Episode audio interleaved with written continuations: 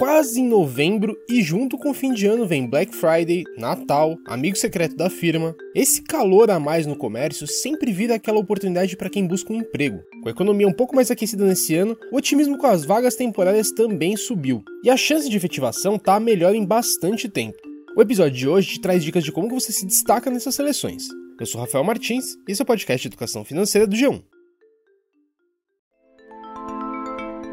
Bom, eu te adiantei que o varejo está otimista com esse fim de ano, certo? A CNC, que é a Confederação Nacional de Comércio de Bens, Serviços e Turismo, estima que quase 110 mil trabalhadores vão ser contratados nesse fim de ano para vagas temporárias. É o melhor número desde 2013. E o que é mais importante você entender é que o mercado de trabalho no Brasil está mais aquecido esse ano, mas ele está dando bastante preferência para profissionais que têm experiência na função. Eu vou inclusive deixar um link para uma reportagem que eu fiz na semana passada sobre esse assunto e que dá um contexto legal para esse cenário. A questão é que o emprego temporário pode ser uma ótima oportunidade de você pegar essa experiência extra e começar no novo setor. E para te ajudar a se preparar, eu conversei com a Gabriela Mative, que é diretora de RH da Luandre, para pegar as dicas de como você se dá bem nesses processos seletivos. E foi com ela que eu conversei sobre esse assunto no ano passado, então ela também dá um contexto do que mudou de lá para cá. Vamos ouvir? Gabriela, o fim de ano é sempre uma época marcante pelas vagas temporárias, mas que diferenças que você destacaria do ano passado para esse? Rafael, o ano passado a gente tinha um cenário muito incerto ainda, né? Então, o comércio estava muito apreensivo de como vai funcionar, eh, qual vai ser o volume de demanda. O e-commerce chegou com força total o ano passado, então isso também deu uma reduzida no varejo loja, mas, por outro lado, trouxe um crescimento de posições de logística. Então, a gente começa agora em novembro a Black, que é uma data importante para o Brasil de uns cinco anos para cá, e aí com grande volume de vagas relacionadas ao e-commerce, toda a parte logística que conduz esse processo, né? Então, o back-office dessas entregas. Então, operador logístico, auxiliar de logístico, armazenista, são muitas posições, a gente tem aí uma previsão de mais ou menos 4 mil vagas só para atender a Black, e aí, na sequência, a gente vem com um varejo físico loja já tradicional, para o Natal e, e Réveillon e com um aumento importante. Então, a gente está pensando aí em 20% de crescimento do ano passado para esse ano, das posições temporárias, é, e com uma esperança maior de um índice de efetivação. Então, o ano passado, o índice de efetivação dos temporários foi um pouco menor do que a gente tem por recorrência, mas esse ano eu acredito que isso vai aumentar porque as vagas elas é, existem como posições efetivas. O que eu percebo é o mercado ainda tentando avaliar e entender como as coisas vão funcionar. E o varejo é o principal termômetro para tudo. Se o varejo se aquece, consequentemente, a indústria, é o período em que a gente sente como as coisas vão acontecer para o próximo ano. Então, a gente tem um cenário otimista e uma esperança muito positiva do que vem por aí. E com esse aumento já dá para dizer que esse ano está melhor que os anteriores? Qual é o cenário? Eu vou te falar muito da nossa realidade aqui da empresa em que eu represento, né? Então, os dois anos de pandemia, os dois anos fortes de pandemia, 20 e 21, eles foram completamente fora da curva para a gente e, por incrível que pareça, em termos de volume de contratação, foi muito intenso, porque a gente atende as grandes redes hospitalares, então a gente teve muita demanda de saúde, depois na sequência a gente tem grandes players de logística e aí o e-commerce que veio com força total na pandemia teve uma crescente importantíssima, então é, o nosso número de, de posições cresceu muito. Qual a diferença? Sempre posições temporárias, né? Porque o mercado, de novo, muito com a instabilidade do que vai acontecer, a demanda ela era pontual. 2022 tem sido um ano mais organizado, né? Mais programado. As empresas conseguem pensar num, num, orçamento mais desenhado e aí pensando sim num quadro efetivo e um momento de reposições de cargos de liderança. Então, como as empresas enxugaram muito, agora elas estão reconstruindo as cadeiras, principalmente as cadeiras de liderança. Então, muitas posições efetivas de cargo de gestão agora em, em 2022. Tá, mas como que os temporários se encaixam nesse contexto?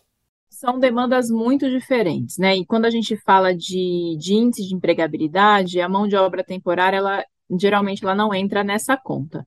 É, mas ela é, sem dúvida, uma porta de entrada para quem está buscando uma posição efetiva. Então, nesse momento do ano, principalmente nas posições de comércio, de varejo, o que as empresas fazem, o que a marca empregadora faz? Traz o temporário, e, obviamente, ela vai comparar essa mão de obra que ela está trazendo com o que ela já tem em casa. Se esse temporário se sobressai e, e ele trabalha e performa mais do que um quadro efetivo, certamente essa troca acontece. Então, aqui a gente sempre fala de um índice próximo a 40% de retenção do temporário se transformar numa posição efetiva, né? Então, para 2022, a gente quer voltar para esse índice. 21 não representa, porque de fato as demandas é, elas aconteciam de forma muito esporádica e pontual, então o mercado não conseguia se organizar, mas para 2022 o nosso índice é uma expectativa de 40% de efetivação desses temporários.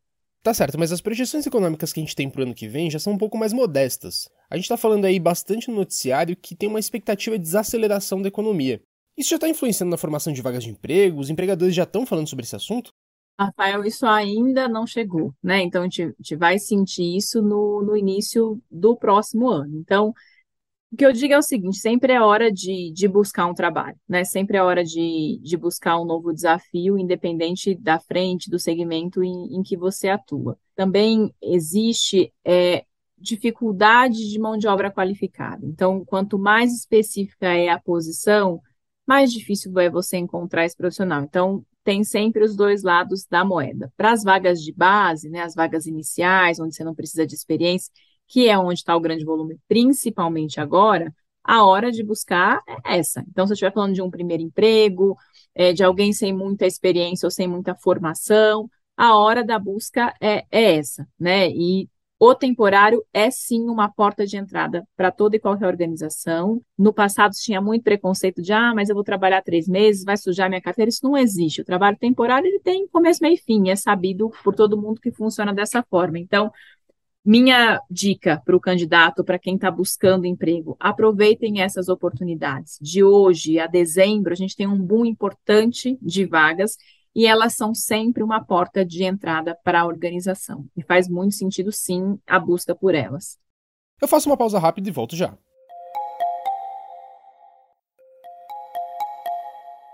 Gabriela, você comentou que o trabalho temporário pode ser uma boa forma de conseguir uma experiência antes do primeiro emprego, né? Aqui no G1 a gente acompanha bastante essa questão, que mostra que o mercado de trabalho tem dado muita preferência para quem já tem um pouco de rodagem nas funções.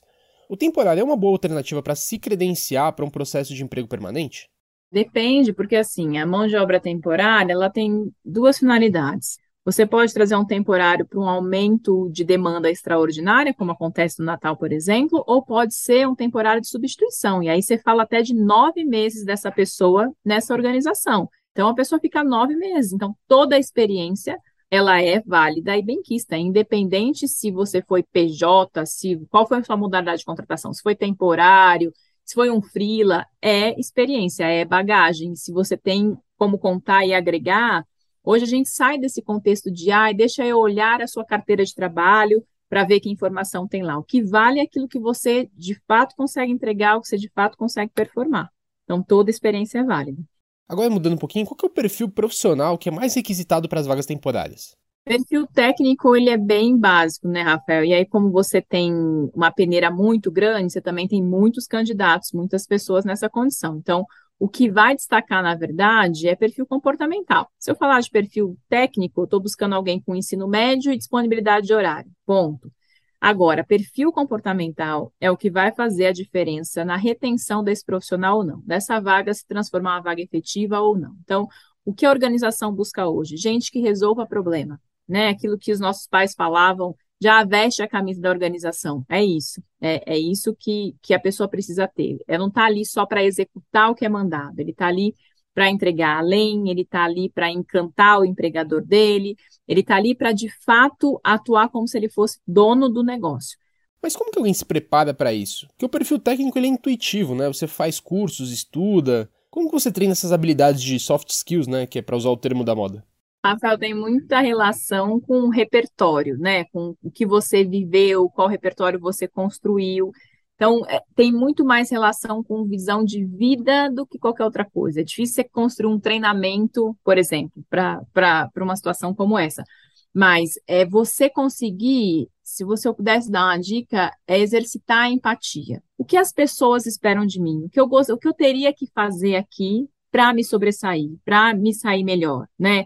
Pelo empregador ou pelo meu colega do lado. Puxa vida, eu já terminei minha tarefa, mas cara aqui do lado, ele tá apertado, tô vendo que não tá saindo, por que, que eu tenho que ficar aqui no meu canto fazendo só o mínimo esperado e eu não posso ali ajudar? Então, é sempre o olhar de entregar além, e não entregar só o básico, só aquilo que você é contratado para fazer. Então, é essa minha sugestão, assim, faça além, tenha um olhar de empatia, né? O que a organização espera de mim nesse momento, ou o que meu colega do lado espera de mim, o que eu posso fazer para agregar valor para a organização.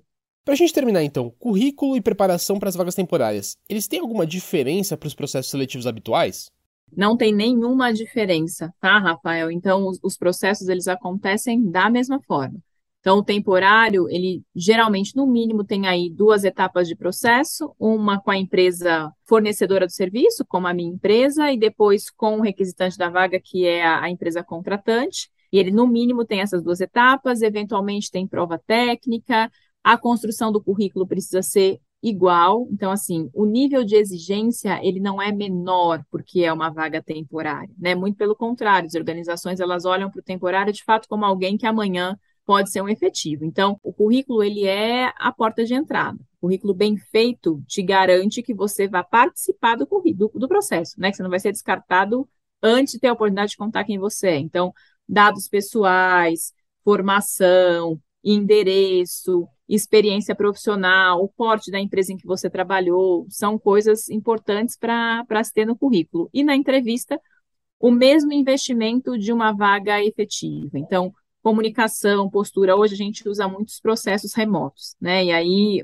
os candidatos no começo estranhava muito e tinha essa tendência de, ah, eu estou fazendo da minha casa, mas o investimento precisa ser o mesmo. Então, você se preocupa com outras coisas, você não preocupa mais com ônibus, mas você tem que se preocupar com uma internet boa, com um som adequado, vestimenta, postura, comunicação. Nada disso muda. A exigência é a mesma para uma posição temporária ou uma posição efetiva. Ah, uma outra coisa que eu esqueci. Os setores aquecidos, eles são os mesmos de sempre, que nem o e-commerce? E-commerce também, é óbvio, não como 2021, que acho que a gente não vai viver esse momento nunca mais, mas é, vem numa crescente importante. Eu acho que não igual, mas pelo menos 70% do que a gente viveu, com certeza agora em 22 está se repetindo. O varejo, sem sombra de dúvida, e a indústria começa um, uma retomada importante também em consequência de, de tudo isso, né, desse consumo mas eu acho que ainda hoje e-commerce e para este período do ano, o varejo, o comércio, loja física, sem dúvida, são as duas grandes frentes, de hoje a dezembro.